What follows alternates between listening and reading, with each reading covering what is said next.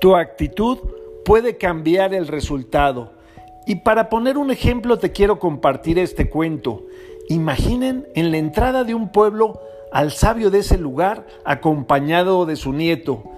Va llegando una caravana y le preguntan, Señor, estamos buscando dónde establecernos. ¿Nos puede decir cómo es la gente de aquí? El sabio les contesta con otra pregunta, Señores, ¿cómo es la gente de donde ustedes vienen?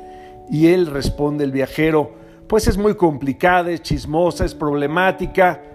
El sabio les dice, este no es el lugar para que se establezcan, continúen.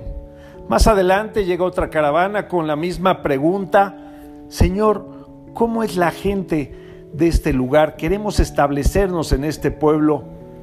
El sabio vuelve a contestar con la misma pregunta, Señores, ¿cómo es de donde ustedes vienen?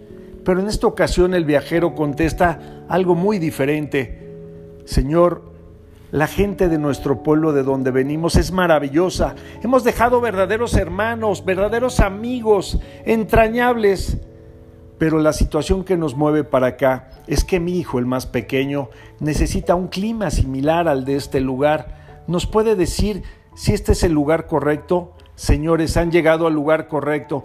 Van a encontrar amigos entrañables y grandes oportunidades para que se establezcan. Bienvenidos. Enseguida que estos viajeros entran al pueblo, el nieto les dice al abuelo, abuelo, ¿por qué les has dicho algo diferente? Hijo, la gente ve solo lo que quiere ver.